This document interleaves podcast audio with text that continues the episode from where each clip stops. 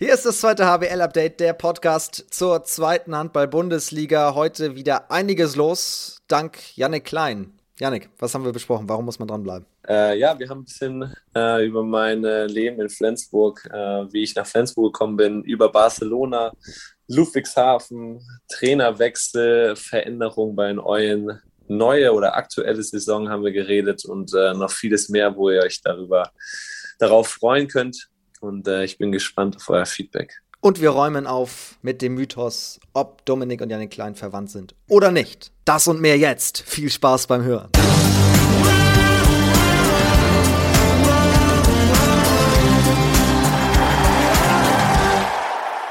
Hier ist das zweite HBL-Update der Podcast zur zweiten HBL. Mein Name ist Finn Ole Martins. Ich bin Sportreporter, Hallenmoderator beim Handballsportverein Hamburg unter anderem und eine der zwei Stimmen dieses Podcasts. Die zweite Stimme gehört nicht irgendwem, sondern einer Eule. Hier ist Yannick Klein. Hallo Yannick. Moin, hallo. Freue mich hier zu sein. Wir freuen uns auch sehr, dass du am Start bist. Was bist du für eine Eule? Bist du tatsächlich Eule eigentlich? Wir nehmen jetzt mitten am Tag auf. Ist das deine Zeit?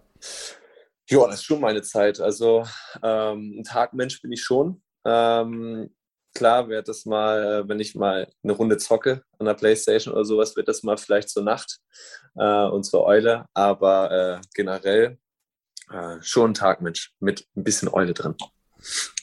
Heute, ja, heute ein besonderer Tag. Ihr habt heute Abend tatsächlich noch DHB-Pokal. Wir nehmen vor dem Spiel gegen Minden auf, daher müssen wir schon mal direkt sagen, das wird nicht äh, Thema sein, können wir logischerweise noch nicht vorhersehen. Trotzdem, wie bereitest du dich, wenn du nicht Podcast aufnimmst, auf Spiele vor?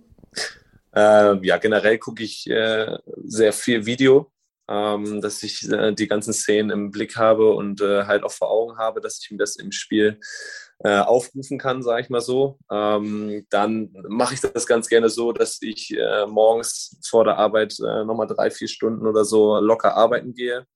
Ähm, ich arbeite bei der Firma Time Partner in Mannheim. Das ist ein Personaldienstleister und äh, da bin ich als Kundenberater angestellt auf 20 Stunden Basis. Okay. Und da werde ich dann ein bisschen im Büro sein, da ein bisschen freien Kopf kriegen, dass ich nicht nur an Handball denke. Kundenberater Janne Klein. Das heißt, du gehst dann auch richtig so ans Telefon. Hallo, guten Tag, hier ist Janne Klein. Ja, auf jeden Fall. Also ich fahre auch so zu den Kunden raus. Also äh, das ist schon. Ach so. Ich äh, bin so ein bisschen dafür zuständig, neue Kunden zu gewinnen, ähm, halt auch Bestandskunden, äh, die wir haben, ein bisschen zu unterhalten, sage ich mal so, bei denen hinzufahren, noch ein bisschen zu fragen, ob alles gut ist, ob alles passt. Und ja, das äh, macht mir sehr viel Spaß und da bin ich auch sehr glücklich, dass ich das machen darf. Ähm, das passt auch alles zeitlich. Äh, vorher hatte ich halt die Ausbildung gemacht. Das waren 40 Stunden die Woche, halt je nachdem, wie es gepasst hat. Und jetzt kann ich mir das ein bisschen durch die Gleitzeit einteilen ähm, und arbeite mal mehr, mal weniger. Ähm, habe ein, zwei freie Tage noch drin. Ähm, und das ist äh, schon, schon sehr cool nebenbei. Gab es auch schon mal Personen, die gesagt haben, Mensch, ein Handballstar bei mir, der Klein, den kenne ich doch, ich war schon mal in der Halle. Ja, öfters. Also natürlich laden wir auch die Kunden ein zu uns spielen. Das ist auch äh, eine Aufgabe von mir, dass ich die Karten, äh, die wir kriegen, äh, dann verteile an die Kunden, Sponsoren. Ähm, ja, wenn man dann irgendwo ist äh, beim Kunden, dann sagt man, hey, du bist doch der, der Eulenspieler oder Janne Klein, die haben mich irgendwie vorher dann mal gegoogelt, von wegen, mit wem habe ich das zu tun oder sowas. Ähm, ja, also schon, du hast genügend, genügend Gesprächsthemen, sage ich mal so, wenn man da zu den Kunden ist. Janik Klein, Kundenberater und Handballspieler. Also du hast immer einen vollen Tag, so kann man es, glaube ich, sagen. Ja, das passt. Das passt alles sehr gut, ja. Freut mich umso mehr, dass äh, ich ein bisschen Zeit noch bekomme, hier vor dem Spiel mit dir zu schnacken. Zweite Folge in dieser Saison von unserem Podcast. Das zweite Mal ein Linkshänder, witzigerweise. Letztes Mal Lukas Firnhaber vom äh, Tusem in Essen am Start.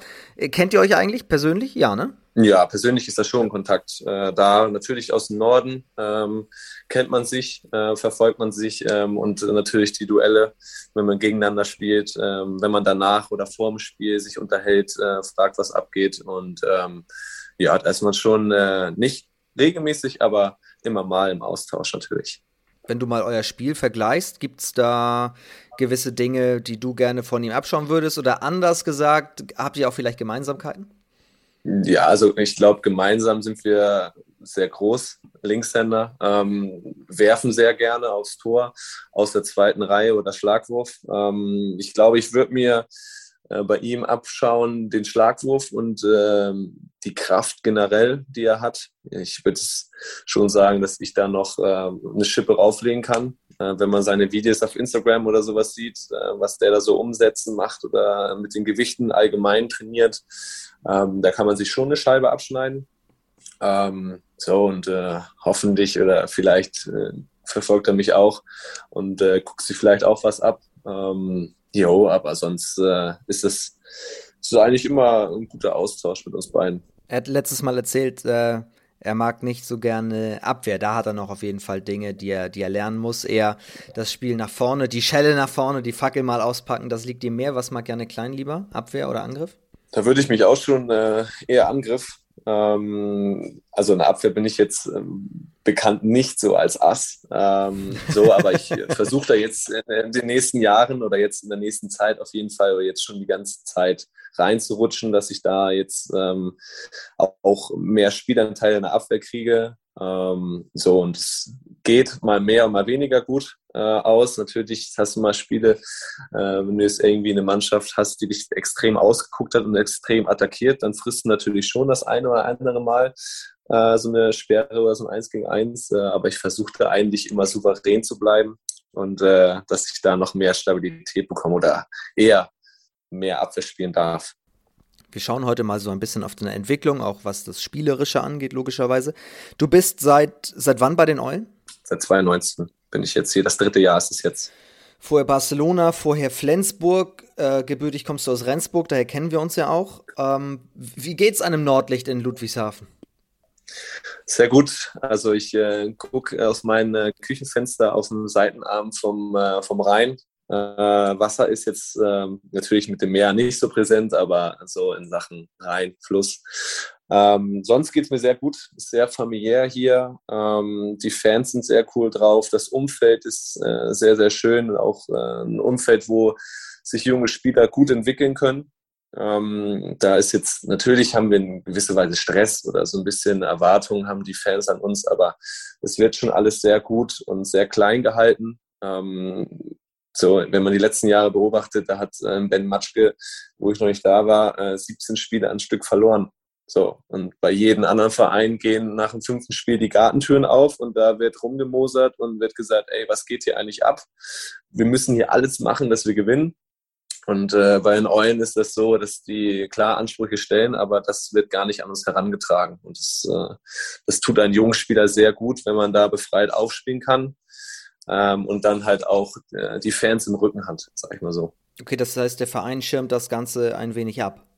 Ja, klar. Also das macht, glaube ich, jeder Verein, dass er so ein bisschen die Spieler schützt und das so ein bisschen zurückhält, dass die sich auf das Handballspielen konzentrieren kann. Ähm, so, aber die Eulen sind da schon, äh, man kriegt sehr viel Zuspruch aus der Region und auch von den Fans und sowas. Und wenn man mal erkannt wird oder irgendwo ist, dann ähm, wird man auch so ein bisschen als kleiner Star gefeiert. Jetzt äh, nicht wegen der Person, sondern wegen dem Verein, weil ähm, ja, die Pfalz und äh, hier drumherum, die sind schon äh, auch Handball verrückt, ähm, würde ich sagen. Ähm, und äh, das ist schon echt schön hier.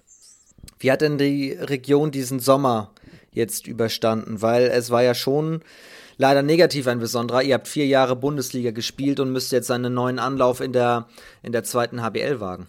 Ja, natürlich äh, waren oder sind wir alle enttäuscht, dass wir jetzt nicht mehr in der ersten Liga spielen. Ähm, so, aber auf der anderen Seite war es vielleicht auch mal nicht schlecht, ähm, runterzugehen in die zweite Liga. Ähm, für uns junge Spieler kommt nur noch mehr Spielzeit dazu. Ähm, man hat jetzt nicht jede Woche den Druck und man muss Punkte holen irgendwo und irgendwo äh, das ausgleichen, was man die Wochen davor irgendwie dann nicht richtig gemacht hat. Ähm, Klar sind wir jetzt nicht äh, überragend oder nicht gut in die Saison gestartet. Ähm, wir haben natürlich zu viele Gegentore zeitlich bekommen ähm, und sind halt jetzt auch noch nicht so, sage ich mal so, auf das Niveau, wo wir mal waren in der ersten Liga. Ähm, natürlich auch geschuldet von Abgängen, aber wir haben auch äh, sehr gute Zugänge bekommen.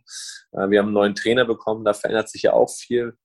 Äh, aber generell sind wir hier echt, äh, es ist eine Mannschaft, die die man eigentlich nie so wirklich hat. Also es ist schon, schon einzigartig hier bei den Eulen, sage ich mal so. Von den Spielercharakteren, von wie wir uns untereinander verstehen, wie das Umfeld ist, das ist schon speziell.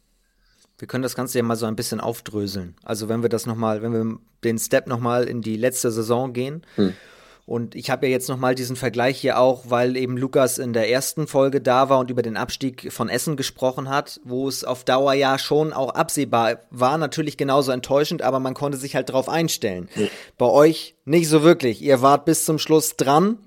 Und dann kam das Spiel gegen den heutigen Pokalgegner, gegen GWD Minden auswärts. Und das war, ich, ich, ich fasse es immer noch nicht. Was, was ist da passiert? Ja, also ähm, wir haben eigentlich, ich würde sagen, einer der unserer besten Spiele abgeliefert in Minden. Ähm, wir haben zwischenzeitlich ja auch mit sechs, sieben Toren geführt, wo man in der Halle schon gemerkt hat, ey, die haben eigentlich schon alles draußen aufgebaut und wollen jetzt den Klassenerhalt schaffen und wir, wir verspaßen. Genau, war, war in Minden. War genau, in, war, in, in Minden. Minden. so. Oder, ähm, jo, und dann hast du halt schon gemerkt, es war schon eine krasse Stimmung und halt auch die Abgänge wurden ja auch da verabschiedet. Das war deren letztes Heimspiel. Es war schon brisant und wir mussten halt gewinnen. Und dann führst du dann halt das ganze Spiel mit sechs, sieben Toren.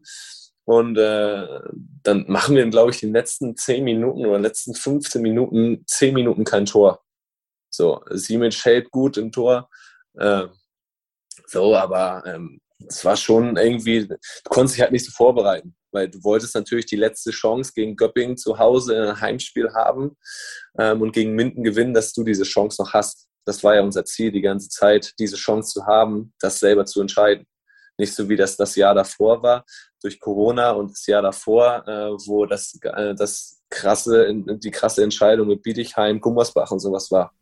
Da hatte ja man das Gefühl da gar nicht mehr in der Hand und wir hatten es in der Hand und dann spielst du ein Unentschieden, was, was eigentlich auch nicht schlecht ist, in Minden Unentschieden zu spielen, nach dem Spielverlauf noch Unentschieden zu spielen, aber das reicht dann am Ende nicht, weil du damit da einen Punkt zu wenig dann äh, rausgehst oder runtergehst. Aber warum spielt ihr noch Unentschieden? Also habt ihr irgendwann eine Viertelstunde vor dem Ende gemerkt, wir sind dran? Ihr merkt, was ihr gerade macht?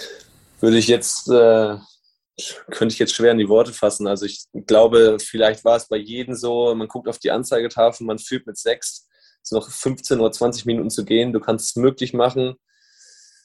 Dann kommt die Halle, dann, äh, dann halten, hält der Torhüter, dann machen wir zwei, drei dumme Fehler, werden nervös, lassen uns von dieser Stimmung anstecken. Minden hat das Ultimatum dann auf deren Seite. Am Ende fragt man sich eh immer, woran hat es gelegen, sage ich das so. Und äh,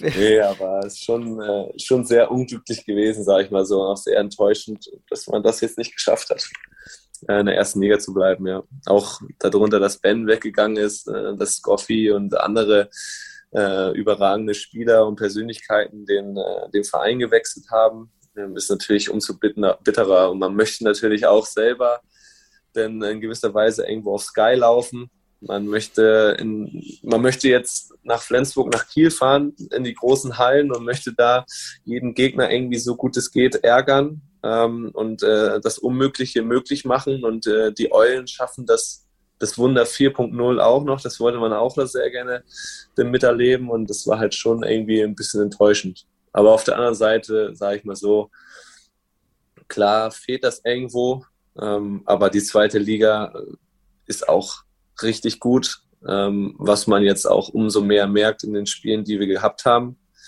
Ähm, die sind spielerisch sehr gut, die Mannschaften sind sehr gut, die Hallen sind sehr gut, die Stimmung ist gut. Also so, klar, läufst du nicht auf Sky, aber du läufst auf Sport Deutschland TV. Und im zweiten HBL-Update. Ja, so. Und äh, sag mal jetzt, äh, klar ist eine Veränderung, aber eine Veränderung ist ja auch was Gutes, ne? Absolut. Ähm, ich finde auch, auch gut, dass du so ein bisschen jetzt mit Abstand da ein bisschen schelmisch drüber sprechen kannst, ein bisschen augenzwinkernd ähm, und, und das also so ein bisschen auch verarbeitet zu haben scheinst. Kann ich das so ausdrücken? Ja, auf jeden Fall. Ja. Wenn wir uns das nochmal vorstellen, so die letzten Minuten, man geht davon aus, wir haben sie, wir führen die ganze Zeit, wir können dieses Spiel gar nicht verlieren oder unentschieden spielen. Dann passiert aber genau das und vier Sekunden vor dem Ende steht's unentschieden und Minden flippt aus die Halle. Das Dach fliegt quasi weg. So wirkt es zumindest am Fernseher. Was, was, ja. was passiert nach Abpfiff? Also war das die ruhigste, die stillste Busfahrt zurück deines Lebens? Ja, schon. Also ich, es gibt glaube ich noch auf, äh, auf Instagram bei der Liquimoli-Seite gibt es noch eine Seite, wo ich da an so ein so einer Bande sitze und äh, so leer in die Kamera gucke. Also das war so nach Abpfiff. Ich hatte erstmal alles abgeflogen. Du warst sehr, sehr traurig. Also ich, bei sowas ist es immer schwierig, ähm, so das in Worte zu fassen, was gerade abgeht. Weil du warst halt irgendwie fünf Minuten vorher noch da oben und bist halt fünf Minuten später ganz unten. Also jetzt nicht ganz unten, sondern halt, halt abgestiegen.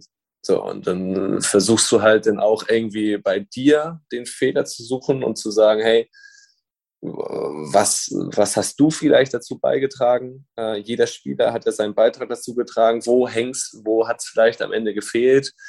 Ähm, so, aber im Endeffekt kannst du es ja nicht mehr beeinflussen. So, und die Rückfahrt war schon, jeder macht so seine Sachen. Keiner hatte so Bock, sich zu unterhalten.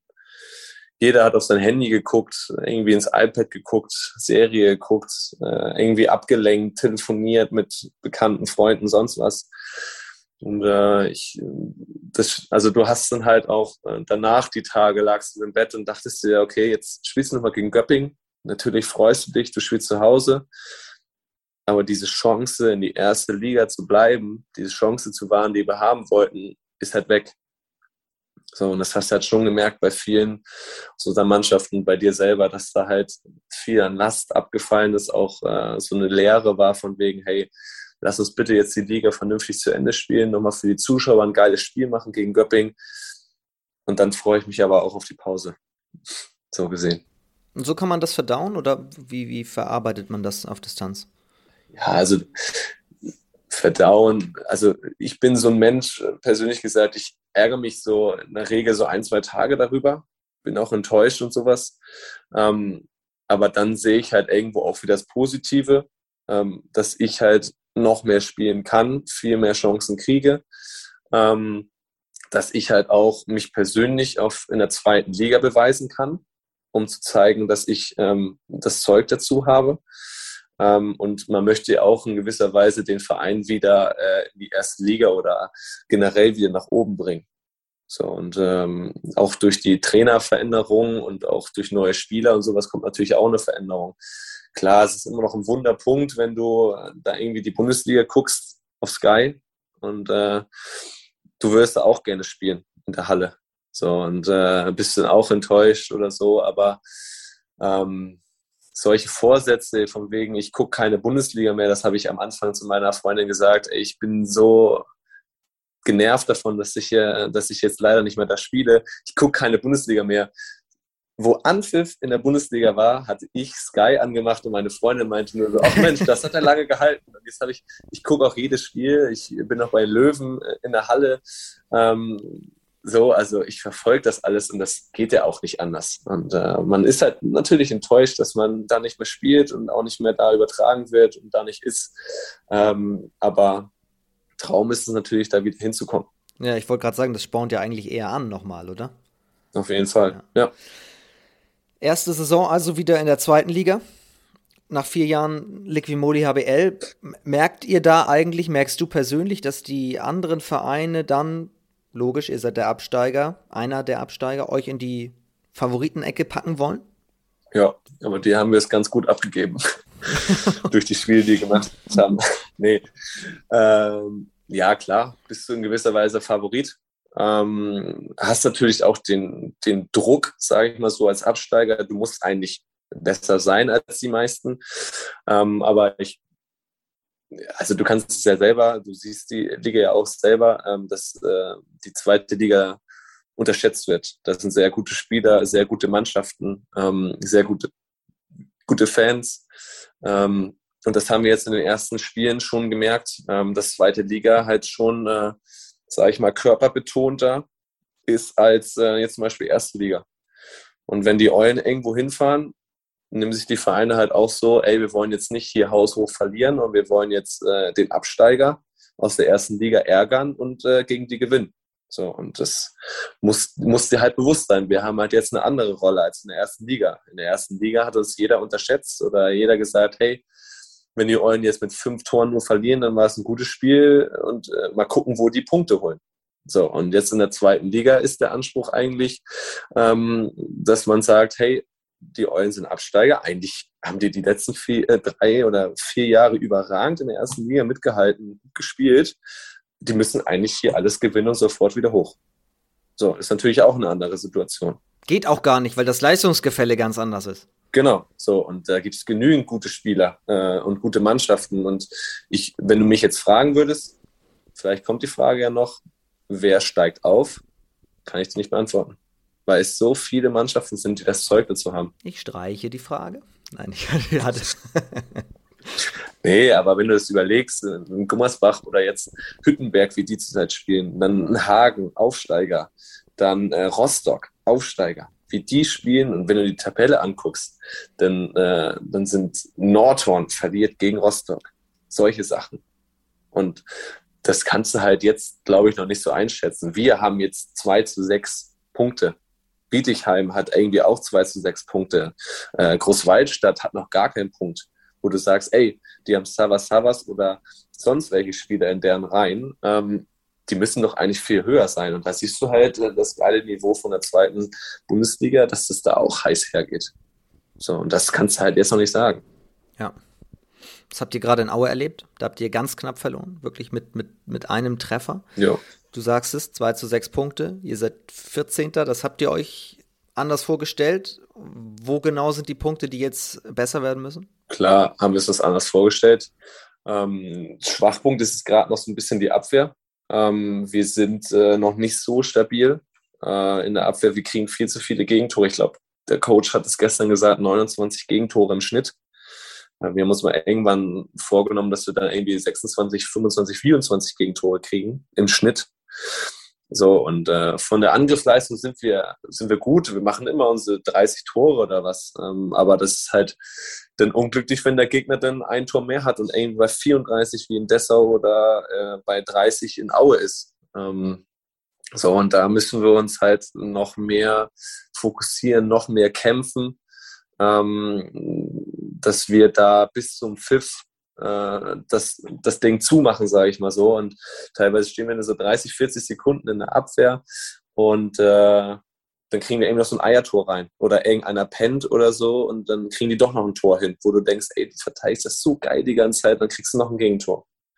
Das ist halt immer so ein bisschen so eine Sache, wo wir jetzt dran arbeiten müssen, was auch äh, gefordert ist äh, von uns intern, dass wir da den Maßstab hochhalten, weil die letzten Jahre in der Bundesliga waren, gehörten wir trotz, dass wir unten drin waren, eigentlich zu, zu einer der besten Abwehrreihen, dass wir die Gegner immer niedrig gehalten haben, heißt, heißt es Flensburg oder sonst wie eine andere Mannschaft. So, und das ist natürlich der Anspruch von uns, dass wir uns darüber definieren und dann daraus den Ball nach vorne tragen und da unsere leichten Tore machen.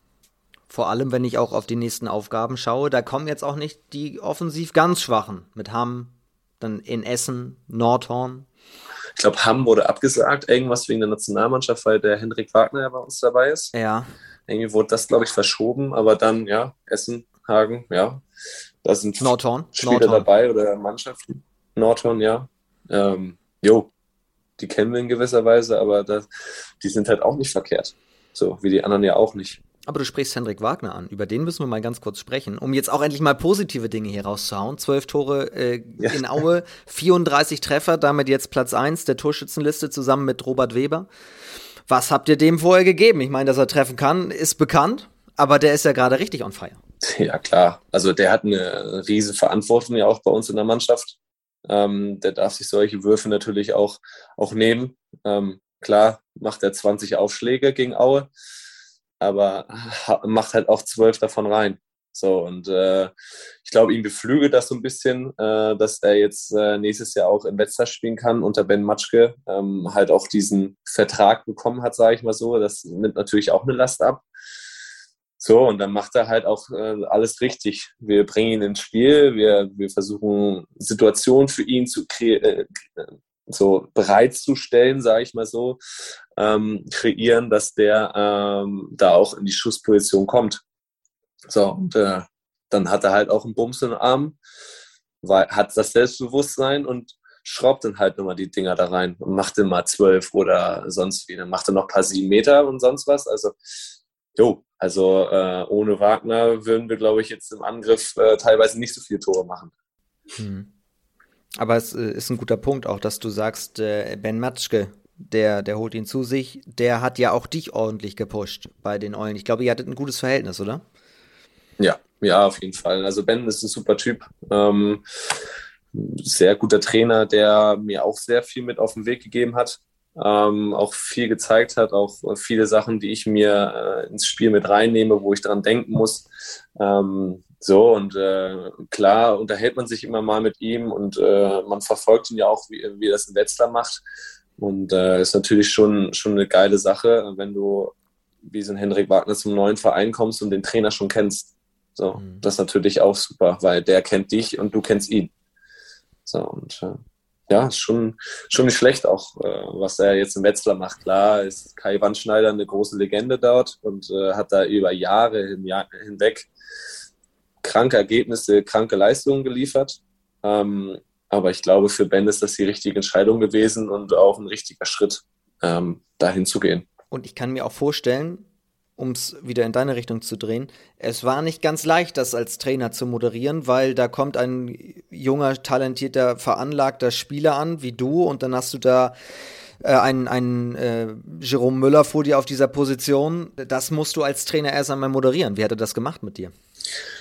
Ja, also Ben ist da ähm, als Lehrertyp, ähm, der ist ja Lehrer noch nebenbei, ich weiß gar nicht, ob er es jetzt noch macht, ähm, ist der, hat er ganz viele Sachen im Blick, wo du denkst, eigentlich sieht er es gar nicht, aber er sieht es doch irgendwie.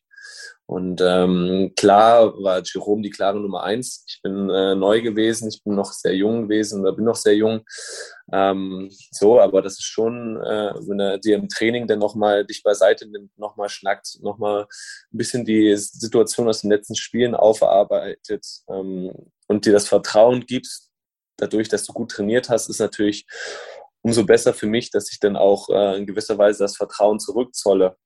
So und äh, er gibt halt auch immer so Aufgaben jede Woche oder jede drei, vier Wochen immer so neue Aufgaben, wo man sich darauf fokussieren soll. Dass er sagt, okay, jetzt äh, achten wir die nächsten drei, vier Wochen auf die Abwehr und äh, achten auf diese Situation.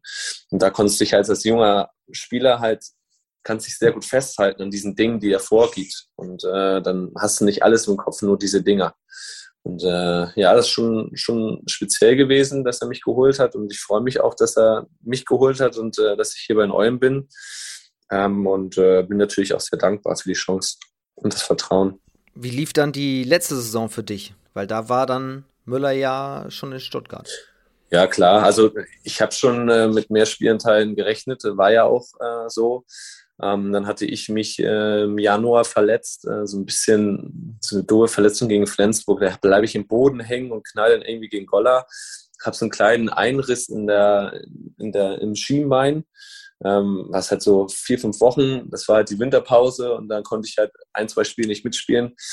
Dann hat halt Herr, Herr Wagner halt äh, 15, 16 Tore am, im Schnitt gemacht und auf Rückraum rechts, wohlbemerkt, als Rechtshänder. Und das war natürlich schon doof, weil da saß ich dann drei Monate auf der Bank und habe äh, eigentlich nur trainiert und da warst du halt schon schon gefrustet, sage ich mal so. Aber dann war es ist halt auch Ben ein Trainer, der dir halt auch denn nach einer vielleicht zu langen Zeit ähm, dir die wieder die Chance gibt ähm, und das Vertrauen gibt. Er hat mir immer das Vertrauen gegeben, aber nur nicht halt auch im Spielfeld, weil Wagner halt auch dementsprechend performt hat. Also ich hatte auch in gewisser Weise keine Argumente zu sagen, hey, du musst mich jetzt bringen. Dann fängt der, fängt der Herr Wagner an mit äh, einer 1-5 im Spiel gegen Essen. Und dann macht er in der zweiten Halbzeit 10-16 oder 11-16, macht halt 10 Tore in der zweiten Halbzeit, wo du denkst, okay, alles klar, danke, ciao. so, und äh, jo, und das war halt dann schon cool, dann die letzten Spiele dann auch, oder die letzten Wochen und Monate dann auch wieder zu spielen. Ähm, dann ist Wagner auf Rückraum links gegangen und ich kam auf Rückraum rechts. Das war natürlich auch schon cool.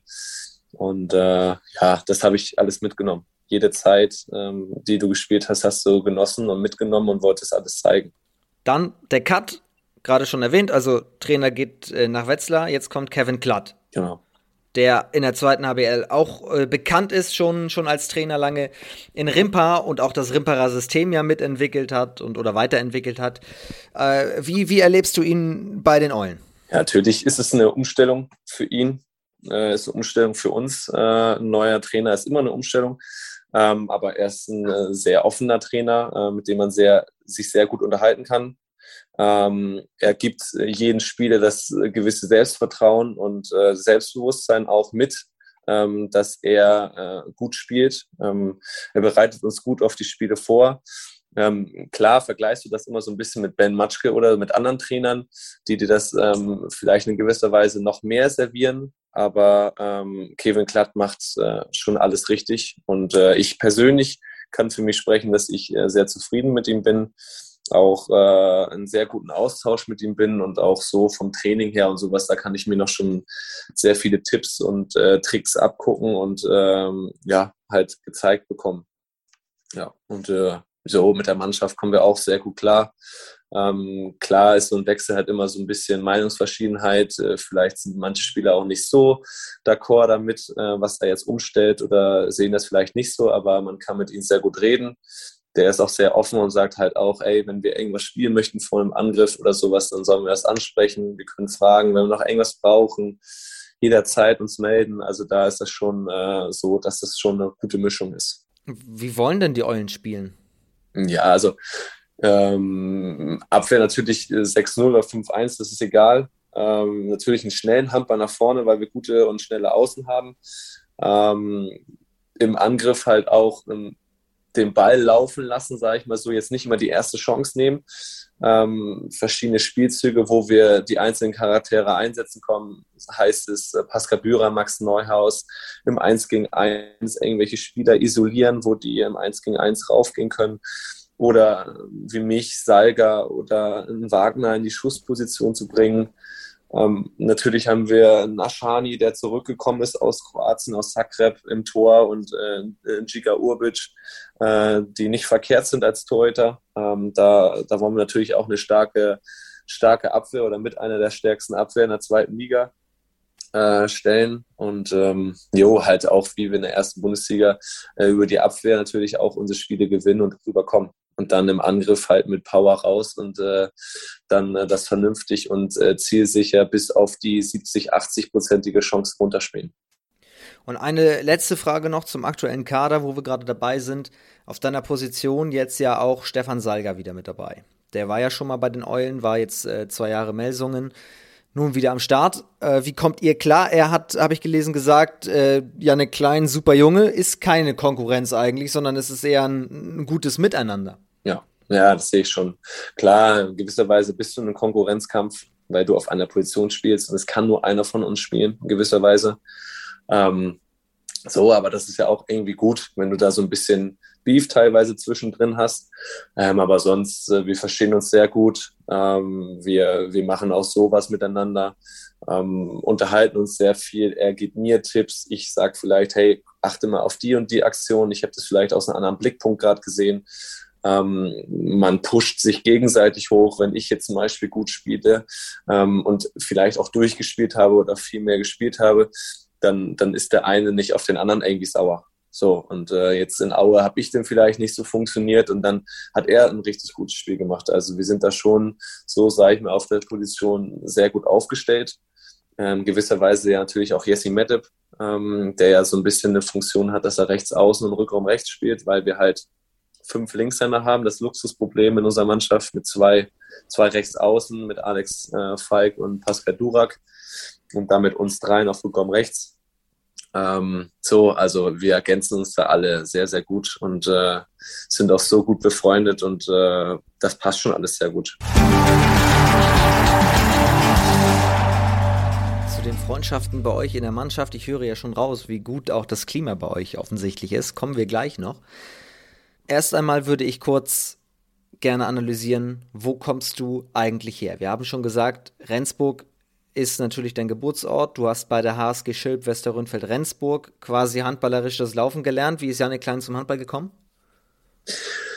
Äh, es war mein äh, Fußballkollege. Äh, mit, ich war früher Fußballtorwart ähm, in, in, der Nähe von Rendsburg beim Verein. Und der, Torwart? Ja, ja, genau. Ich war auch eine Zeit lang beim Handball Torwart und da hieß es, ich kam bei den 98ern in die Landesauswahl als Torwart oder ich komme ein Jahr später als 99er als Rückraumrechter. Da habe ich gesagt, okay, ich warte noch ein Jahr. so, weil wir hatten, in der, wir hatten in der Kreisauswahl, hatten wir so eine Mannschaft, wo teilweise der Torwart gefehlt hat. Und dann habe ich dir einfach gesagt, ey Yannick, du warst Fußballtorwart.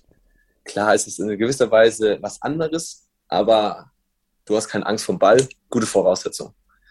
Und dann war dann Landesauswahl und so, und dieses Stützbogentraining und sowas. Und da war ich dann auch als 98er denn bei denen in der, in der Auswahl mit drin. Und dann hieß es denn bei Landesauswahlstützpunkt, hey Janek, du kannst hier als Torwart, äh, natürlich müssen wir noch an vielen Sachen feilen und an vielen Sachen arbeiten, aber du könntest das schon machen. Oder du wartest halt noch. Und dann habe ich gesagt, ey, dann, ich möchte doch lieber im Feld spielen und ich warte noch.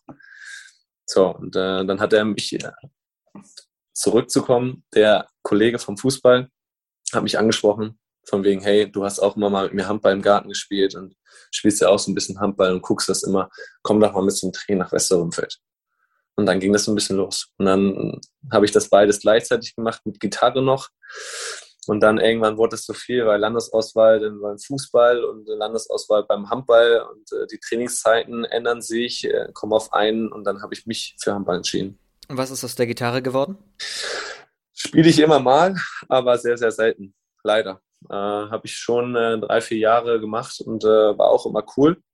Und äh, spiele ich auch immer mal gerne, aber. Ähm, Könnte man noch die Eulenband mal wieder reaktivieren? Ja, gib mir noch ein bisschen. ja, okay. Aber eine kurze Frage noch zu euren fußballerischen Qualitäten bei den Eulen. Weiß man dort, dass du mal im Tor standst und musst auch jetzt, wenn ihr alt gegen jung spielt, im Tor ran? Äh, Gott sei Dank nicht. Ähm, vielleicht merkt man das, wenn ich ein bisschen im Feld bin, dass ich nicht der treffsicherste bin. ähm, nee, aber ähm, ja, man wechselt sich halt ab. Wir haben generell immer ein Torwart, was gut ist. Wenn der mal nicht da ist, weil ich auch einer mit der Jüngsten bin, fällt die Wahl dann auch mal auf mich. Ah, okay. Ja. Mehr, mehr wollen wir dazu nicht sagen. Ja. Gibt, äh, stimmt die Anekdote, dass du mit der HSG Schülp Westerrönfeld-Rendsburg, wie der Verein dort am Nordostseekanal ja heißt, äh, in Schleswig-Holstein, dass du in der, ich weiß es nicht, was die C-Jugend, äh, gegen die Flensburger Jugend auf jeden Fall gespielt hast und ein gewisser Sascha Zollinger, der jetzt bei den Rhein-Neckar-Löwen als Co-Trainer diese Saison fungiert, äh, gesagt hat, der Junge ist gut, den holen wir zu uns nach Flensburg?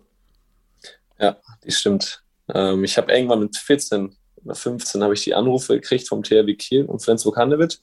Ach, von beiden gleich? Ja, der, der, der, eine wurde mir nicht gesagt von meinen Eltern, weil die meinten, das wäre zu weit weg. Nein. Ähm, und dann äh, Sasch, sa kam Sascha Zollinger zu mir nach Hause, hat sich bei uns ins Wohnzimmer gehockt und hat gesagt, hey, ich möchte Yannick bei uns haben, ich stelle euch alles vor, ich sage euch alles, ich beantworte euch alles und wir machen noch ein, zwei Tage aus, wo Yannick zu uns zum Training kommt, dass er bei uns mittrainiert. Unser Athletiktrainer, der Michael Döring, der jetzt bei den Profis äh, auch Krafttrainer macht, der guckt sich das alles an. Du guckst dir die Akademie an, du guckst dir die Mannschaft an, alles Mögliche und dann entscheidest du. So, und das habe ich gemacht und dann äh, war ich dann auch beim THW Kiel im Büro bei Roy Sanchez. Der war dann noch Jugendkoordinator und der Trainer von der Mannschaft. Und äh, da habe ich mir das auch alles angehört mit meinen Eltern zusammen. Ähm, aber so wie meine Mutter sagen würde, sie hat schon bei dem Gespräch, wo Sascha Zorniger bei mir im Wohnzimmer saß, hat sie gemerkt, anhand meiner Augen und wie ich darüber geredet habe, dass die Entscheidung schon getroffen ist. So, weil für mich war es ein Traum, bei einer der beiden Mannschaften zu spielen. Der geht es in Erfüllung. Du kannst in die Akademie von Flensburg, du kannst da ganz nah dran sein.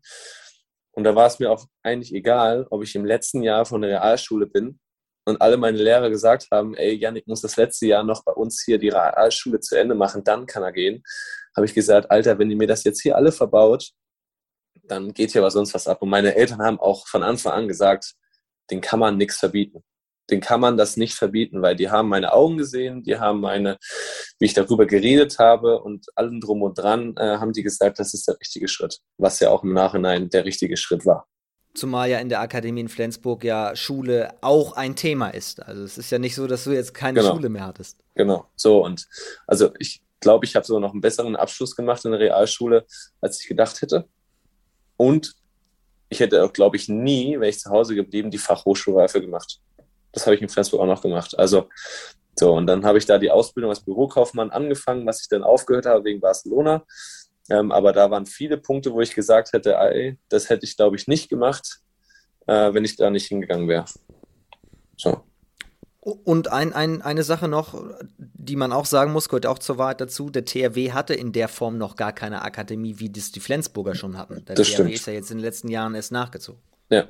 Ja, ich hatte die Möglichkeit, mit Felix Stiller aus meiner Mannschaft ähm, zusammen zum THW zu gehen. Der ist auch zum THW gegangen. Da hätte man eine Fahrgemeinschaft machen können. Ähm, aber ich fand irgendwie, Flensburg hat mich mehr angesprochen. Klar war ich eine Stunde weit weg von meinen Eltern, auch von zu Hause aus raus. Das hält mir meine Mutter immer noch vor, dass ich ausgezogen bin mit 15. Äh, aber äh, im Nachhinein hat sie gesagt, sie, sie bereuen das nie und äh, hätten mir das auch nie verbieten können. Liebe Grüße an dieser Stelle. Sie sind sicherlich ja. stolz draus, äh, drauf, ähm, wenn Sie das hier hören auch. Trotzdem, wie, also Heimweh auch ein Thema gewesen in der Akademie, ist ja schon immer noch ein, ein, großer Schritt in einem sehr jungen Alter. Ja, klar, aber das war es ein Punkt. Ähm, aber im Endeffekt hatte ich da noch den Luxus und konnte in einer Stunde zu Hause sein. Meine Eltern konnten mich abholen. Ähm, und wir hatten da Brandur Halgesson oder so von den Fähre Inseln, die dann in den Sommerferien gefühlt in der Akademie geblieben sind, weil sie keine Zeit hatten, nach Hause zu fahren. Da hatte ich schon Luxus. Ähm, aber ich fand auch das Umfeld in der Akademie. Wir hatten da eine Akademie-Mutti, äh, die da uns äh, geholfen hat bei der Wäsche waschen und allem drum und dran. Und äh, ich fand das immer ganz cool, auch schon so selbstständig zu sein und ähm, auch jetzt so selber zu kochen, selber aufzuräumen, die ganzen Sachen. Und ähm, du hattest immer von den 20 Jungs waren immer zehn gefühlt da, mit denen du dich unterhalten konntest. Und du hast halt auch so gemerkt, am Wochenende wolltest du auch dann irgendwann wieder los in die Akademie, weil da deine Freunde und äh, Kollegen waren und da sind die Eltern natürlich nicht die, die dich irgendwie unter den äh, Fittichen halten oder irgendwie. Und da hast du schon gemerkt, dass da teilweise zu Reibereien gekommen sind, äh, weil wir das einfach nicht mehr gewohnt waren, so lange aufeinander zu sein. So, und das war schon, schon irgendwie eine coole Erfahrung und äh, eine richtige Entscheidung. Und die, die Zeit würde ich auf jeden Fall nicht missen. Und einer der Jungs, zu denen du guten Kontakt hattest damals in der Akademie, der jetzt auch übrigens in der zweiten Liga spielt, mittlerweile in Ferndorf, ist Jörn Persson. Den habe ich gefragt, erzähl doch mal, wie der Alltag in der Akademie mit Janne Klein so war. Und er hat mir folgende Sprachnachricht geschickt. Janne Klein, ähm, Vom hatte mich gefragt, ob wir in der Akademie viel erlebt haben. Und da sind mir direkt unglaublich viele Sachen äh, in den Kopf gekommen. Ja, ob das die Aktion war, wo wir die Darts-WM gesehen haben und dachten, wir können auch Daten und eine Dartscheibe aufgehangen haben und öfter die Wand als die Dartscheibe getroffen haben. Äh, oder ob das die wilde Schneeschip-Aktion war, wo wir auf einmal den Akademieparkplatz von über 25 Parkplätzen freischippen sollten. Ähm, ob das die FIFA-Abende waren, wo wir bis in die Nacht äh, nicht mehr von der Konsole wegkamen. Äh, oder von unserer verrückten äh, Verfolgungsjagd ähm, mit dem Crosspolo. Vielleicht kannst du da mal zwei, drei Worte zu verlieren. Äh, fand ich sehr witzig. Ja, geil. Ja, das ist, äh, ja, also wir haben jetzt äh, generell jetzt gerade nicht so viel Kontakt gehabt, aber jetzt äh, schon die letzten Wochen und Tage geschrieben, weil man aufeinander trifft. Um die Frage vorwegzunehmen, diese Cross-Polo-Aktion, das war, da war ein Handballkollege, äh, Oliver Perrey, der äh, hat ja in Gummersbach auch danach gespielt und spielt bei den Dragons in der dritten Liga. Der hatte dann ein Date am Strand bei der Ostseetherme in Flensburg. Und dann haben wir mit drei, vier Jungs, wir wussten, er hatte nichts gesagt, er hat auch nur gesagt, er fährt los alleine. Und das kam mir halt schon so komisch vor. Und dann haben wir gesagt, ey, komm, wir machen uns jetzt einen Spaß, der versteht auch Spaß und es war auch alles cool und witzig. Wir fahren jetzt einfach mal mit den Fahrrädern und so ein bisschen mit dem Auto hinterher und gucken mal, was der so macht und wie die Frau dann so aussieht oder seine Freundin. Und äh, klar war das ihm ein bisschen, ein bisschen peinlich oder so ein bisschen komisch, äh, aber das war äh, dann für alle im Nachhinein. Und wenn du jetzt mit denen telefonierst, dann kommen die Geschichten natürlich dann wieder hoch. Ähm, so, du, warte, noch nicht so, noch nicht. Wie, wie, ging denn die Geschichte zu Ende? Sorry. Äh, ja, die hatten denn, ich weiß gar nicht, ob die zusammengekommen sind, aber die hatte er dann schon öfters noch getroffen. Ähm, aber das war ja dann alles gut. Äh, es war halt äh, sehr witzig, weil wir halt äh, zwei, drei Stunden dann auch ihn auch suchen mussten. Wir wussten auch nicht genau, wo der hingefahren ist. Und äh, ja, das war schon irgendwie witzig, in der Dunkelheit so am Strand sich zu verstecken und so gucken, ah, sind sie das jetzt? Ah, das, was machen sie jetzt gerade und so. Ja, das war schon, schon witzig. Ihr seid ja völlig verrückt. Aber es hat euch niemand, es hat euch niemand böse genommen. Nein, also er hat es irgendwann gesehen, ähm, weil es ja komisch, wenn da drei, vier Leute dann gefühlt irgendwie am Strand irgendwie rumhüpfen und sind von Hecke zu Hecke. Wir sind hier nur so aus Spaß hinter der Düne. Ja, genau. So, äh, aber das war schon äh, witzig, ja. Und, und Daten? Seid ihr qualifiziert ja. jetzt für nächstes Jahr in London da? Würde ich jetzt nicht sagen. Äh, Daten ist schon, schon cool. Ich gucke auch mal die Darts-WM und natürlich schmeißt man dann auch Pfeile. Ähm, man hat auch Duelle mit Pascal Bührer, mit Frederik Stüber und Max Neuhaus schon gehabt. Ähm, Problem bei mir ist, was ich noch üben muss, die, das Checkout auf den Doppel. Also Scoren finde ich gar nicht so schlecht, aber so das Checkout auf die Doppel, das, äh, da hakst immer mal. Also am Ende tatsächlich auf Null zu kommen, indem du dann eben ein ja. Doppel wirfst auf der, genau. auf der Scheibe, das halte ich auch für sehr schwierig, ja. Ja, ja. Kann ich, aber ich halte auch generell die Dartscheibe zu treffen für sehr schwierig. ja, wo wir gerade hier in der Kategorie Sprachnachrichten sind, ich habe noch eine zweite. Die hat aber nichts mit deiner Zeit in Flensburg zu tun, sondern mit deiner aktuellen, nämlich Max Neuhaus lässt mhm. liebe Grüße da von den Eulen. Ja, moin. Ähm, ja, zu Janek äh, gibt es natürlich viel zu erzählen. Wir spielen schon oder kennen uns schon seit äh, ja, sechs, sieben Jahren, würde ich jetzt mal sagen, von den Lehrgängen von der Nationalmannschaft. Und ja, spielen jetzt seit zwei Jahren in einem Verein zusammen. Und ähm, ja, da passieren natürlich einige lustige Geschichten. Ähm, ja, ich, kann mich noch erinnern, wie damals beim Lehrgang, wie er mir erzählt hat, dass er äh, auch zu den Eulen wechselt und so. War alles sehr spontan und äh, sehr überraschend, aber ähm, ja, mega cool. Hat mich natürlich gefreut, weil ich dann äh, auch direkt jemanden kannte, der ähm, ja da mit in den neuen Verein kommt. Sehr, sehr cool gewesen. Und ähm, ja, dann haben wir sogar zusammen gewohnt. Ich glaube, so drei Monate, äh, weil er noch keine Wohnung hatte. Und ähm, haben da so eine kleine WG gehabt, aber nur eben übergangsweise. Und ja, was gibt es sonst äh, zu erzählen? Äh, es gibt immer epische Tischtennis-Matches zwischen uns beiden, aber auch erst seit neuestem. Ähm, aber da haben wir bei Auswärtsfahrten, wenn wir irgendwie übernachten, sehr viel Spaß. Und ähm, äh, abschließend könnte man noch sagen, vielen Dank, dass ich das geschafft habe. Das kann er ja mal erklären, was, was es damit auf sich hat. jo, liebe Grüße. Alter Schwede. Schade, dass es kein Videopodcast ist, denn äh, bei dieser letzten Bemerkung hat Yannick die Hände über den Kopf geschlagen und die Augen verdreht. Warum?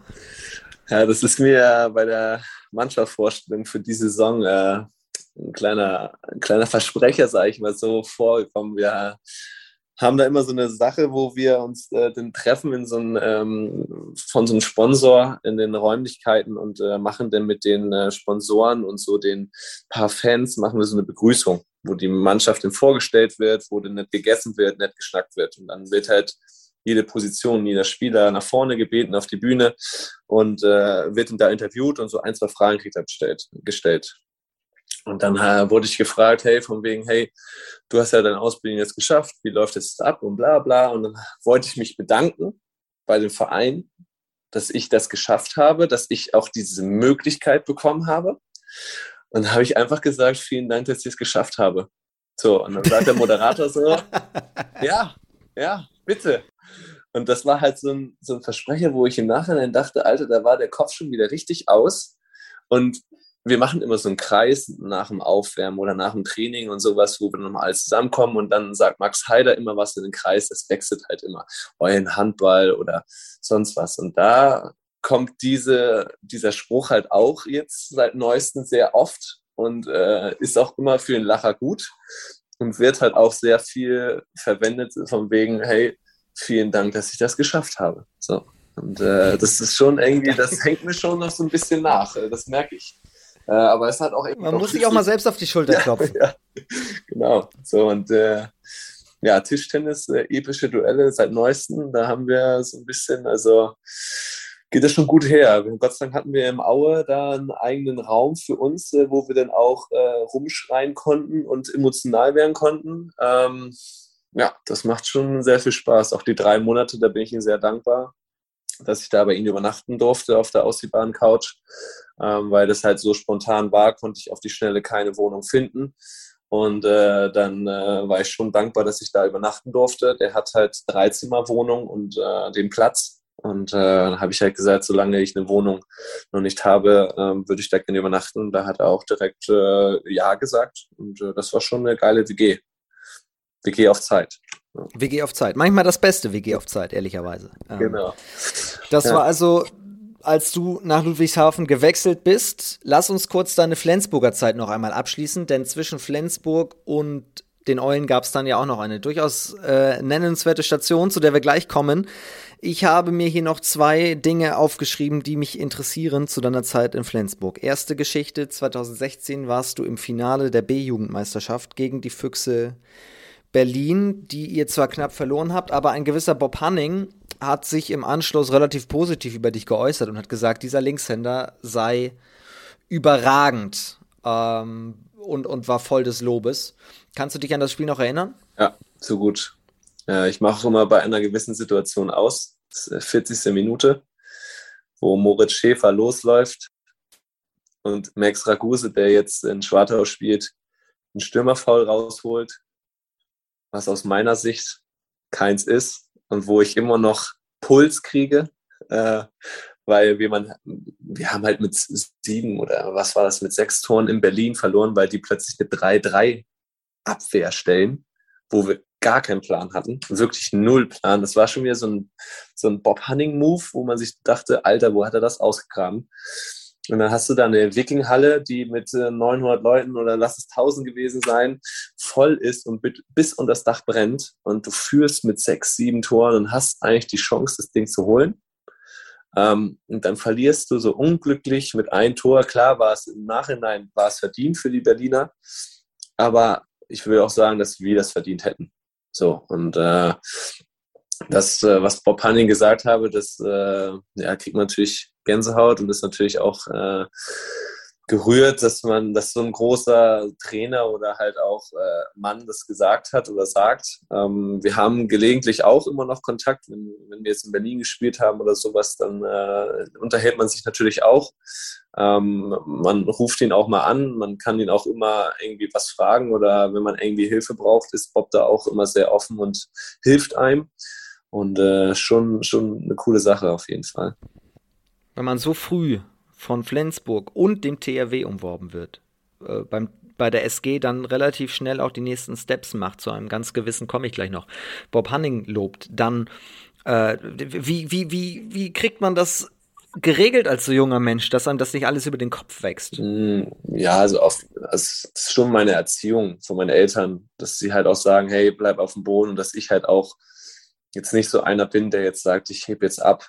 Ähm, natürlich hast du da viel Aufmerksamkeit auf dich und äh, jeder kennt dich in gewisser Weise oder hat von dir schon mal gehört und äh, ja, du wirst halt irgendwo mit reingebracht und äh, hast dann halt auch ähm, gute Spiele, auch schlechte Spiele.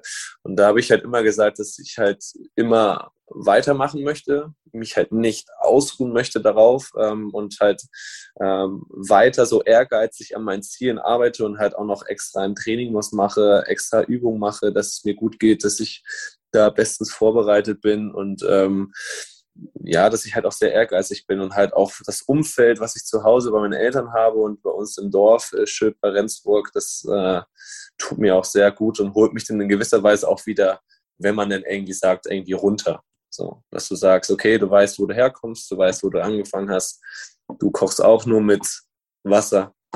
Klar kannst du in gewisser Weise gut Handball spielen, aber genieß es und äh, scheiß drauf. So, in gewisser Weise. Ich gebe jetzt nicht, ich sage jetzt nicht, ich habe mit 17 Champions League das erste Mal gespielt, äh, ich habe in der Jugendnationalmannschaft gespielt. Klar, wenn ich danach gefragt werde, sage ich das, bin auch stolz darüber. Aber ich bin jetzt nicht so, der jetzt hier in den Straßen rumläuft und sagt, ich bin der geilste Typ, ich äh, habe das und das gespielt, ich bin der Beste. So. Dann frage ich dich mal danach, wie war das, als du einen Anruf von Mike Machulla bekommen hast, der gesagt hat, wir, also ich und Ljubomir Vranjes, wir wollen gerne dich dabei haben, weil Magnus Röth war es, meine ich, der da verletzt war damals. Äh, und dann fährst du mit. Ich glaube, irgendwie Jakobsen hatte dann eine Gehirnerschütterung und Röth war auch irgendwie angeschlagen. Und da äh, saß ich in der, in der Schule, war das in der Fachhochschule in Flensburg, hatte dann noch, ich glaube, ich hatte Englisch, ich weiß nicht mehr genau. Und dann hatte ich noch eine Stunde auf jeden Fall, hatte mich in der Pause, hatte Zeitraum erwischt, dass ich Pause hatte und meinte, hey Yannick, ähm, du kommst morgen mit äh, nach Polen, nach Wisla Plock und äh, darfst mit Champions League spielen.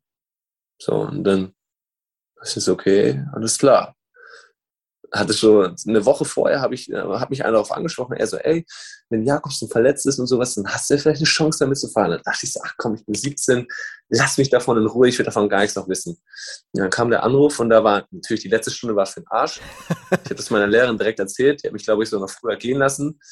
Äh, meine Mutter angerufen, äh, also die ist, glaube ich, auch, die hat den Hörer fast weggeworfen, weil sie meinte, Alter, lass mich in Ruhe damit, das, stimmt doch gar nicht, du verarsch mich nur. Und dann bin ich denn, ich glaube, das war David Blackman, der hat mit mir, oder Tore Wüst, Tore Wüst war das, der hat mit mir in der Akademie zusammen gewohnt. Dann bin ich zu Tore reingegangen und meinte, ey, ich habe gerade einen Anruf von Mike Maholla gekriegt, ich fliege da morgen mit. Und er so, ja, komm, hör auf, verarsch mich nicht. Und dann war das dann wirklich so und das war also schon eine kranke Erfahrung und halt auch geil, dass man dann auch im ersten Spiel dann auch spielt und dass ich sogar getroffen habe. Ähm, und das war schon so ein Moment, wo, du, wo man so dachte, Alter, das, das doch nicht verkehrt, was du gemacht hast. Und äh, du wirst dann doch irgendwie sehen und äh, so ein Franjes gibt dir die Chance. Das ist halt schon, schon geil. Und es blieb nicht bei diesem einzigen Tor. Du hast ja, noch äh, gegen Brest ein paar Monate später getroffen. Also nochmal die Chance in der Champions League bekommen. Ja. In der Flens Arena, ja. Das war, ja. Ich war auch bei, bei noch anderen Spielen, zum Beispiel in Westbrem war ich dabei und äh, das war schon, schon was anderes ja, das ist schon, schon Champions League, ist äh, schon irgendwie schon geil. Dann waren wir, war ich mit Robin Breitenfeld in Barcelona, habe dann da auch ein paar Minuten gekriegt und äh, da habe ich halt noch nicht gedacht, dass ich dann ein Jahr später da auch in Barcelona auftauche und da irgendwie rumeier äh, auf, im Paulaner Grana. Ähm, so, aber das ist schon, schon beeindruckend gewesen, wenn du da dann mitfährst und das ganze Fliegen und sowas. Das war schon geil. Und damit sind wir jetzt aber tatsächlich bei dem Thema, denn du bist ja nicht von Flensburg zu den Eulen gewechselt, sondern es gab 2018 die Station, dass dich ein gewisser Verein aus Barcelona wollte. Wie passiert das? Also saßen die auch bei euch dann im Wohnzimmer oder sind die zu dir in die Akademie gekommen oder wie muss man sich das vorstellen? Nee, wir haben das über das Telefon gemacht. Äh, ich hatte ähm, bei der Nationalmannschaft Niklas Diebel, das Rückraum links, spielt auch in Ferndorf jetzt der hatte mich mal angeschrieben und meinte, hey Yannick, hast du Bock? Barcelona, Roy Sanchez, mein Trainer, der in Hannover trainiert hat, ist da hingegangen, der macht die zweite Mannschaft dort. Juri Knorr kommt auch. Möchtest du nicht auch kommen? Dann habe ich gesagt, oh, da war ich noch ein bisschen bei der Bundesliga dabei und das lief alles. Wir haben dritte Liga in der zweiten Mannschaft gespielt und äh, konnte mich da gut entwickeln. Habe so ein bisschen auch mit dem Job da was gemacht, die Ausbildung so ein bisschen angefangen. Und dann habe ich erst so gesagt, nee, lass mich mal in Ruhe, damit möchte ich nicht machen. Viel zu weit weg. Und dann äh, habe ich den Anruf noch, also habe ich vom Trainer den Anruf gekriegt. Und dann habe ich gesagt, ey, wenn Barcelona sich zwei, dreimal anfragt, halt auch bei deinem Betreuer anruft, dann musst du diese Chance nutzen und musst unterschreiben. Weil du bist 19, ja, 19 und gehst, hast die Chance nach Barcelona zu gehen, ein Jahr war für zwei Jahre angedacht, äh, wollte nur ein Jahr. Ähm, aber das war schon äh, so oft, äh, wie ich das jetzt gesagt habe, schon richtig, richtig geil. So mit der Stadt, mit der, mit dem Land, mit der Sprache. Denn La Masia, du sitzt mit einem Anzufati, mit einem Xavi Simons und wie sie alle heißen da am Frühstückstisch, Mittagstisch und Abendtisch. Guckst mit denen Champions League in der Akademie äh, wohnst mit denen zusammen, kennst sie in gewisser Weise und hast das alles mitgenommen und kannst sagen, ey, Ansu Fati kennst du in gewisser Weise oder andere Spieler ähm, hast du da kennengelernt und deine Eltern haben gesagt, ey, sie besuchen jetzt das Kind in Barcelona. So in so ein Urlaub, also so Urlaubsgebiet. Und das war natürlich auch geil. Freunde, Bekannte, Nachbarn sind auch gekommen.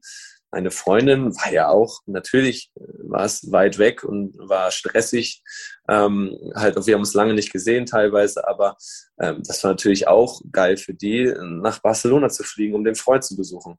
So, und äh, meine Oma ist auch gekommen äh, mit 82, 83 und die hätte auch nicht gedacht, dass sie nochmal nach Barcelona kommt. So.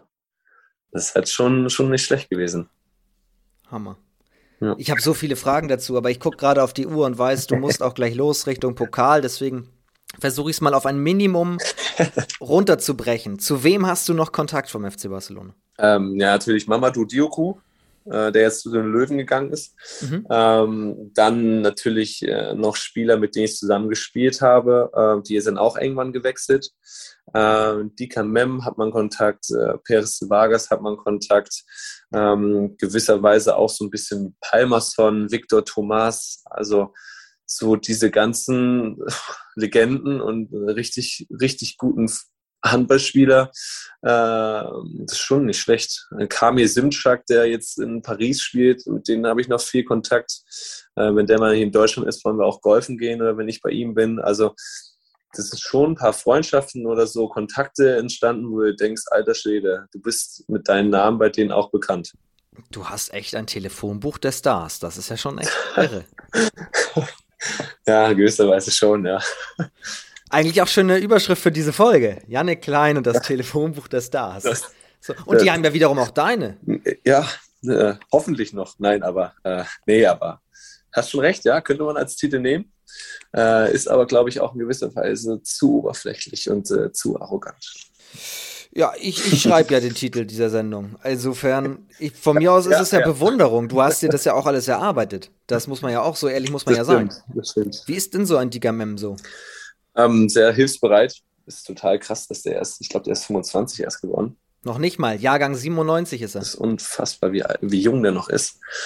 Ähm, sehr ehrgeizig. Der hat natürlich eine Riesenathletik, auch wenn man das äh, teilweise nicht so, so sieht. Ähm, und äh, der ist clever. Der ist äh, und äh, das ist schon, schon krass, auf was für ein Niveau der sich bewegt, auch jedes Mal wieder und immer wieder performt. Ähm, und ähm, das ist schon, schon nicht schlecht. Also ich gucke mir auch äh, sehr viele Spiele auch von denen an ähm, im Internet und äh, gucke dann auch explizit natürlich auf Dicker, was der macht. Ähm, frage ihn auch äh, gelegentlich mal, wenn ich irgendwie Hilfe brauche oder irgendwie mal so einen Denkanstoß brauche bei irgendwelchen Situationen, von wegen, hey Dicker, wie machst du die Bewegung gegen die Hand? Und äh, ich springe dann zum Beispiel die Grundlinie runter und mache mir den Winkel klein und er springt so, dass er den Winkel öffnet zur Mitte. Was natürlich so eine kleine Feinheit ist. Aber dann fragt man natürlich, okay, wie trainierst du das? Oder wie machst du das mit der Schrittfolge? Stellst du dir einen Airbuddy hin oder mit den Pässen nach außen, stellst du dir einen Kasten in die Außen, äh, dass du den Ball gegen den Kasten versuchst zu passen, dass das die perfekte Höhe ist. Das sind halt so Sachen, wo man sich, wo ich das auch in gewisser Weise nutze, dass ich diese Kontakte habe, dass ich halt auch mal nachfrage. Und ähm, mehr als nicht antworten kann er ja. Also, und der ist halt auch so, oder die. Aber macht er natürlich. Ja, und die sind halt auch alle so, dass sie allen auch helfen. So, und äh, das ist halt auch schon, schon dann cool. Ähm, andersrum, wenn ich gefragt werde von jungen Spielern oder so, von wegen, hey, hier, kannst du mir da ein paar Tipps geben oder sowas, oder irgendwie mal bei einer Mannschaft in der Rümpfe vorbeizugucken. Im Training ist natürlich auch cool, wenn du die Erfahrung oder so weitergeben kannst. Das ist schon, schon irgendwie, ja, speziell. Ja, und äh, Dika Mem ist natürlich auch das Aushängeschild eigentlich. Es gibt gerade keinen besseren, sage ich einfach mal. Würdest du mitgehen? Auf der Position würde ich mit dir gehen. Ja.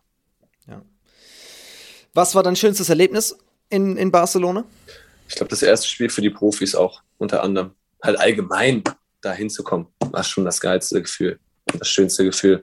Aber so das erste Pokalspiel, wo man da mitgespielt hat, auch das erste Training, wo man da in der Halle da war ähm, und das alles mitgenommen hat.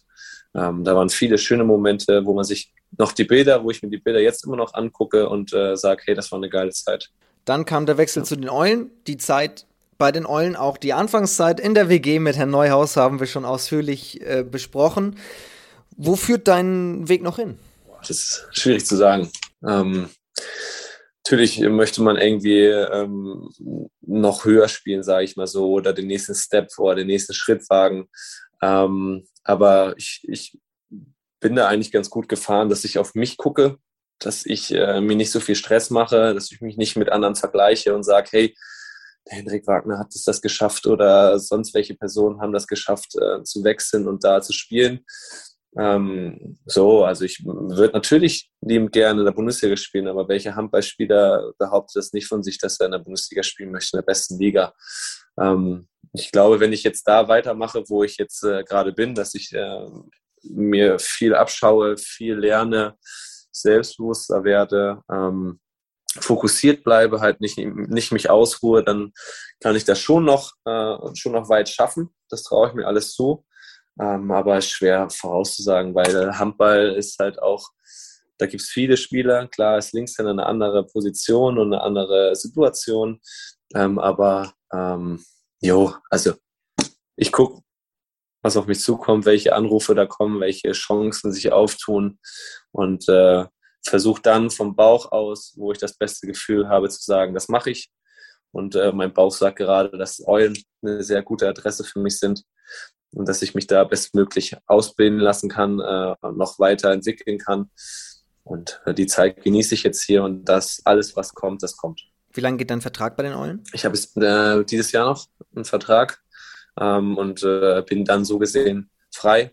Ähm, ich würde jetzt einfach gucken, wie die Hinrunde jetzt in der zweiten Liga läuft, wie das alles so passt. Und äh, ich habe einen guten Berater mit Michael Hoffmann äh, von Akkurat Sport an der Seite, ähm, die mich da unterstützen, die mir das so ein bisschen auch weghalten. Und äh, wir werden uns da schon in der, in der Zukunft irgendwann zusammensetzen und, beraten, was da äh, gekommen ist oder was da kommt oder was ich mir vorstelle. So.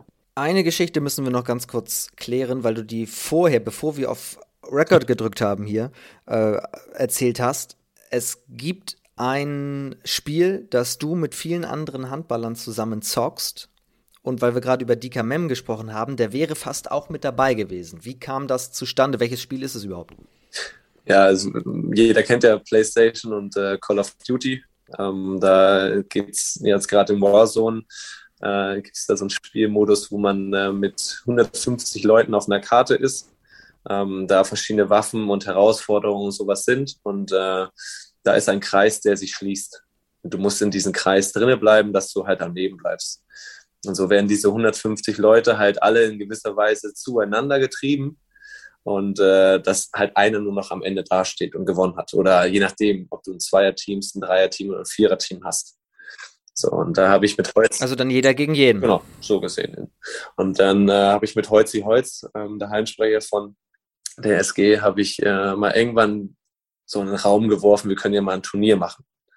So, und aus dieser in den Raum geworfene Idee wurde dann äh, jetzt, äh, jetzt Anfang diesen Jahres dann die Umsetzung. Wir hatten da ein E-Sports-Team äh, Team aus dem Norden, ähm, E-Sports Nord, äh, an der Hand, die Moderatoren und den Server und sowas alles und die Übertragung auf Twitch ähm, geregelt hatten.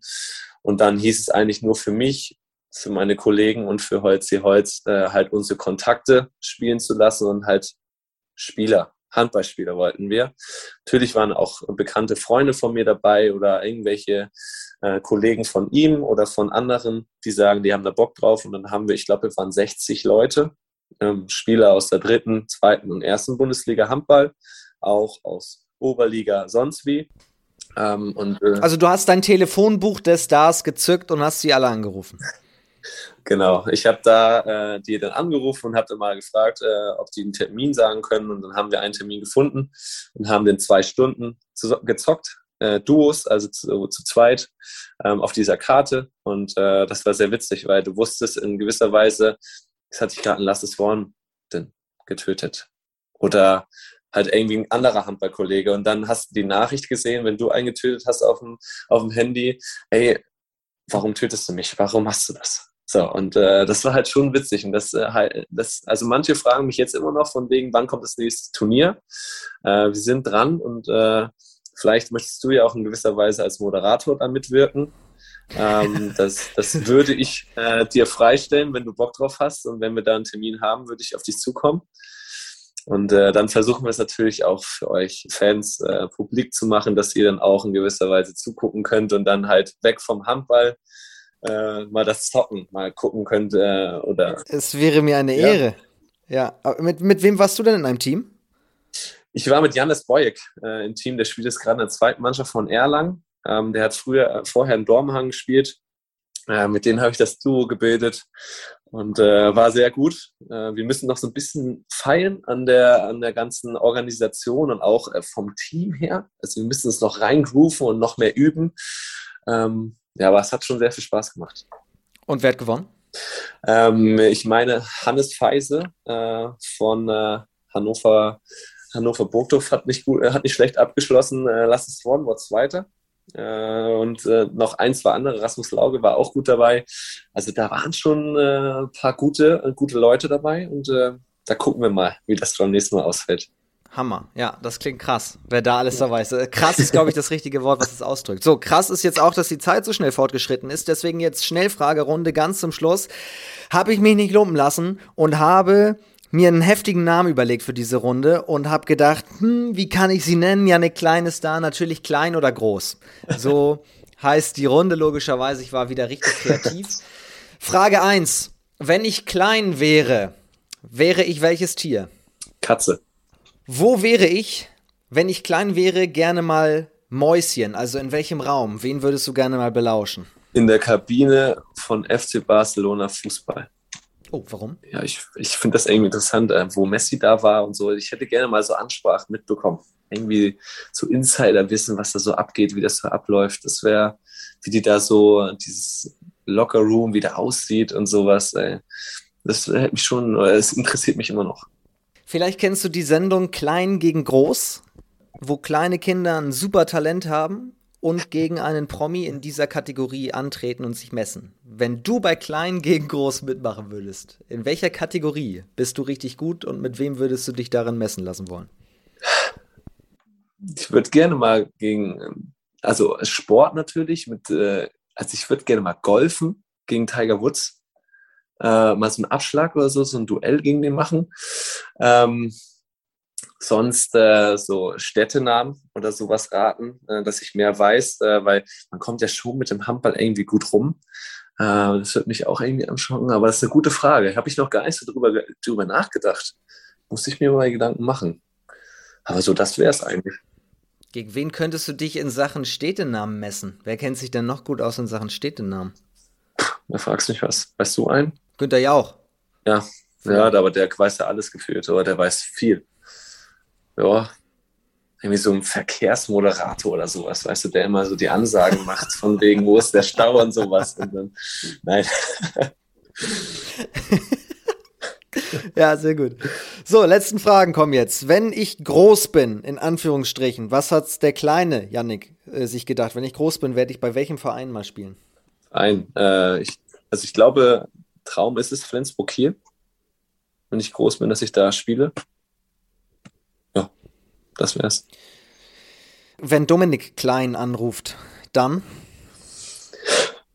Würde ich ihn nochmal, wie ich schon mal gemacht habe, die Geschichte erzählen, dass ich äh, felsenfeste Überzeugung war in meiner Kindheit, dass es mein Onkel ist oder mein Cousin oder so, dass meine Mutter mir verkauft hat. Das habe ich auch anderen dem verkauft. Das fragen mich manchmal auch. Manchmal sage ich ja, manchmal sage ich nein. Ähm, so, aber äh, wir, ich habe da noch was oft mit ihm. Das muss ich nochmal einlösen. Ich habe irgendwann, äh, hat, er, hat er mal gefragt, ob er ein Trikot von mir bekommen könnte mit Kleidung drauf.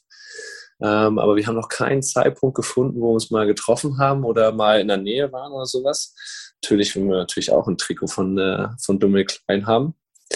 Ähm, ja, aber das würde ich, glaube ich, so, so machen. Ihnen das erstmal so alles erzählen, die Geschichte. Und wie kam die Story auf? Also deine Mama hat sich das einfach nur ausgedacht? Ja, also Dominik Klein war ja ein Name, der hat in Kiel gespielt. So, und dann äh, wurde sie halt immer mal gefragt und habe ich halt auch gefragt, so wegen Dominik Klein, gleicher Nachname. So, ja, das ist dein Cousin oder dein Onkel. Der ist halt nur nicht auf den Mannschafts-, äh, auf den Feiern da, Familienfeiern dabei, weil der halt meistens da spielt. Und ich so, ja, okay, voll logisch. Bin losgezogen und habe das den Leuten erzählt und dann haben die das immer mal in Frage gestellt. Irgendwann kommt man natürlich dahinter, weil der war halt nie bei einer Familienfeier dabei. Äh, aber das war schon, äh, ist immer noch witzig. Äh, wenn man das, wenn meine Mutter mir das erzählt oder wenn wir das erzählen, ist schon, schon nicht schlecht. Vorletzte Frage. Was ist für dich nur eine Kleinigkeit? Oh, dumme Sprüche in eine witzige Form verpacken. Ähm, halt so, so, so ich habe es irgendwie so, manchmal kommen so Sprüche aus mir heraus, wo du denkst, Alter, wo kamen die jetzt gerade her? Aber das ist vielleicht auch in gewisser Weise kann das die Person schlecht aufgreifen, aber ich verpacke das immer in so einer witzigen Art und Weise, dann bringe ich die Leute eigentlich schnell zum Lachen. So, ich glaube, das ist so für mich so, irgendwie ist mein Humor so. Weiß, meine Freunde wird jetzt nicht lachen, aber vielleicht andere. Letzte Frage. Wie klein bist du eigentlich wirklich? Ja, also gewisserweise vom Handball bin ich schon groß, aber die Person Yannick macht sich schon teilweise oder meistens kleiner als er ist. So, also ich verkaufe mich gerne unter Wert und sage, hey, eigentlich bin ich gar nicht so ein guter oder so. Also ja, ich würde jetzt nicht sagen, dass ich mich jetzt groß schätze, so und ich bin halt klein und bescheiden. Das sind gute Fragen. Danke, danke. Ja, ja. Ich habe mich hier auch hingesetzt ja, und habe überlegt. Also ja. ja, also es ist halt schwer zu sagen. Also fühlt sich ja eine klein, klein. Also so, oder was ist klein an mir? Ich weiß. Aber das meintest du eben auch mit, äh, ich muss selbstbewusster werden? Ja, weil ich halt teilweise mir das nicht zutraue. Selbstbewusstsein habe ich so, aber teilweise traue ich mir es nicht zu oder frage halt zu viel nach oder bin halt so, ich muss eigentlich meistens einfach hochgehen und werfen. So, aber ich sehe dann halt noch, zum Beispiel vier andere Situationen und Spieler, die frei sind, die im Endeffekt schon frei sind, aber ich kann mir eigentlich auch den Wurf nehmen. So, der Trainer in Barcelona hat gesagt, ey Yannick, du musst werfen. Du musst dir deine Chancen nehmen. So. Und das nehme ich mir auch, jetzt immer mehr, versuche ich auch, weil ich das ja auch kann. So. Aber dann äh, mache ich mich dann halt auch schon klein und sage, hey, um, das war ein doofes Spiel, aber eigentlich war es ein gutes Spiel, so gesehen. Und ähm, versuche da halt immer so ein bisschen ruhig zu bleiben und unten zu bleiben, aber eigentlich brauche ich das in dem Spiel gar nicht, weil, weil wenn ich da hochgehe und werfe, ist alles richtig, dann nimmt mir keiner, steckt mir keiner eine Pistole auf die Brust und sagt, warum hast du da geworfen? Die meisten sagen dann, hey Janik, schade, dass er nicht reinging oder du musstest werfen, da kam kein. So, solche Sachen. Ja. Dass ich mich wieder ein bisschen zu klein mache. Okay, das heißt, du bist sehr mannschaftsdienlich und müsstest dir selbst ein bisschen mehr Dinge ran. Ja, ich will jetzt keinen Egoismus äh, aufkommen lassen oder so Ego-Spieler werden, aber ich kann halt schon ein paar Sachen dann auch mal mehr nehmen und sagen, hey, da geht es Yannick und sucht seine Chance. Und ich spiele jetzt nicht für die anderen, sondern ich habe da eine Chance und ich mache die jetzt. Punkt. Das war die eigentlich Punkt. die Schnellfragerunde, klein oder groß, die du sehr gut beantwortet ja. hast. Deswegen letzte Frage für diesen Podcast. Dann geht's Richtung DAB-Pokal. Wo landen die Eulen am Ende dieser Saison? Was habt ihr euch vorgenommen?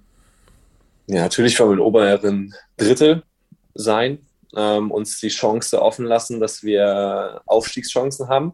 Ähm, so, aber man hat gesehen in den letzten Spielen, da fehlt noch was. Und äh, das heißt es jetzt auszugleichen und zu verbessern. Und äh, genau, dass wir dann da irgendwo oben uns ansiedeln.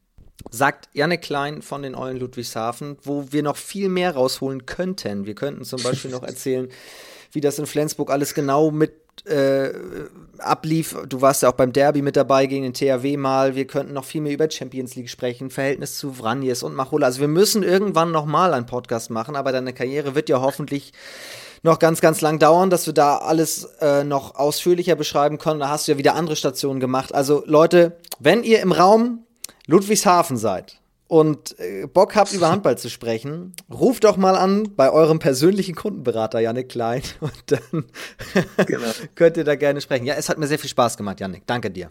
Mir auch. Vielen Dank, dass ich hier sein durfte. Bleib gesund, pass auf dich auf und viel Erfolg. Du auch und äh, wir hören uns und sehen uns in den Hallen. Das ist so. Und ihr, liebe Leute zu Hause, hört hoffentlich auch wieder zu, wenn es heißt, zweites HBL-Update in zwei Wochen sind wir wieder da. Dann mit Peter Walz von Eisenach. Da freue ich mich richtig drauf. Der hat auch eine ganz spannende Geschichte zu erzählen, beruflicher Art beispielsweise. Bis dahin passt auf euch auf, bleibt oder werdet gesund. Liebe Grüße und tschüss.